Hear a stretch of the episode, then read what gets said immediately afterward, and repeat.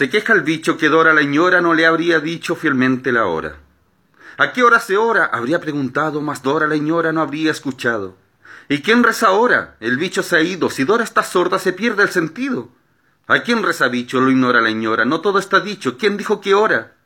Si ateo es el bicho y atea es la ñora.